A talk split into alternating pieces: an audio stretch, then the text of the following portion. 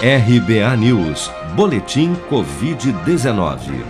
Dados oficiais divulgados pelo Ministério da Saúde na noite desta quarta-feira dão conta de que no Brasil, somente nas últimas 24 horas, foram reportados pelas secretarias estaduais de saúde 90.303 novos casos e 2.648 novos óbitos por Covid-19 elevando para 284.775 o total de mortos pela doença em todo o país.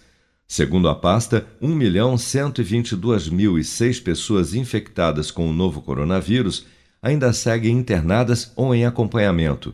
De acordo com dados do Sistema Único de Saúde, em 25 das 27 unidades da federação, a ocupação dos leitos de UTI adulto já ultrapassa os 80%, em 16, as internações por Covid já superam 90% da capacidade de atendimento e o sistema de saúde do país beira o colapso.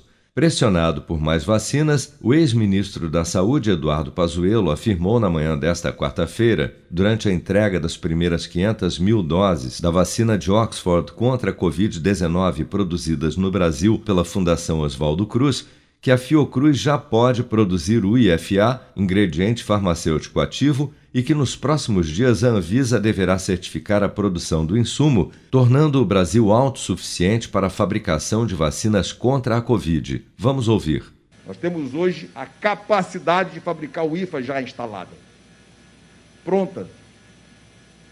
Não existe mais. Será que nós vamos fabricar o IFA? Está pronto isso.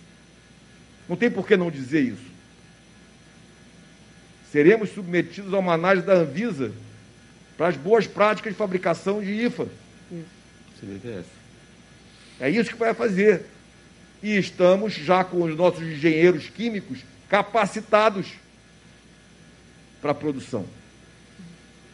Já está assim, hoje. E isso é o que tem que ser dito de uma maneira clara.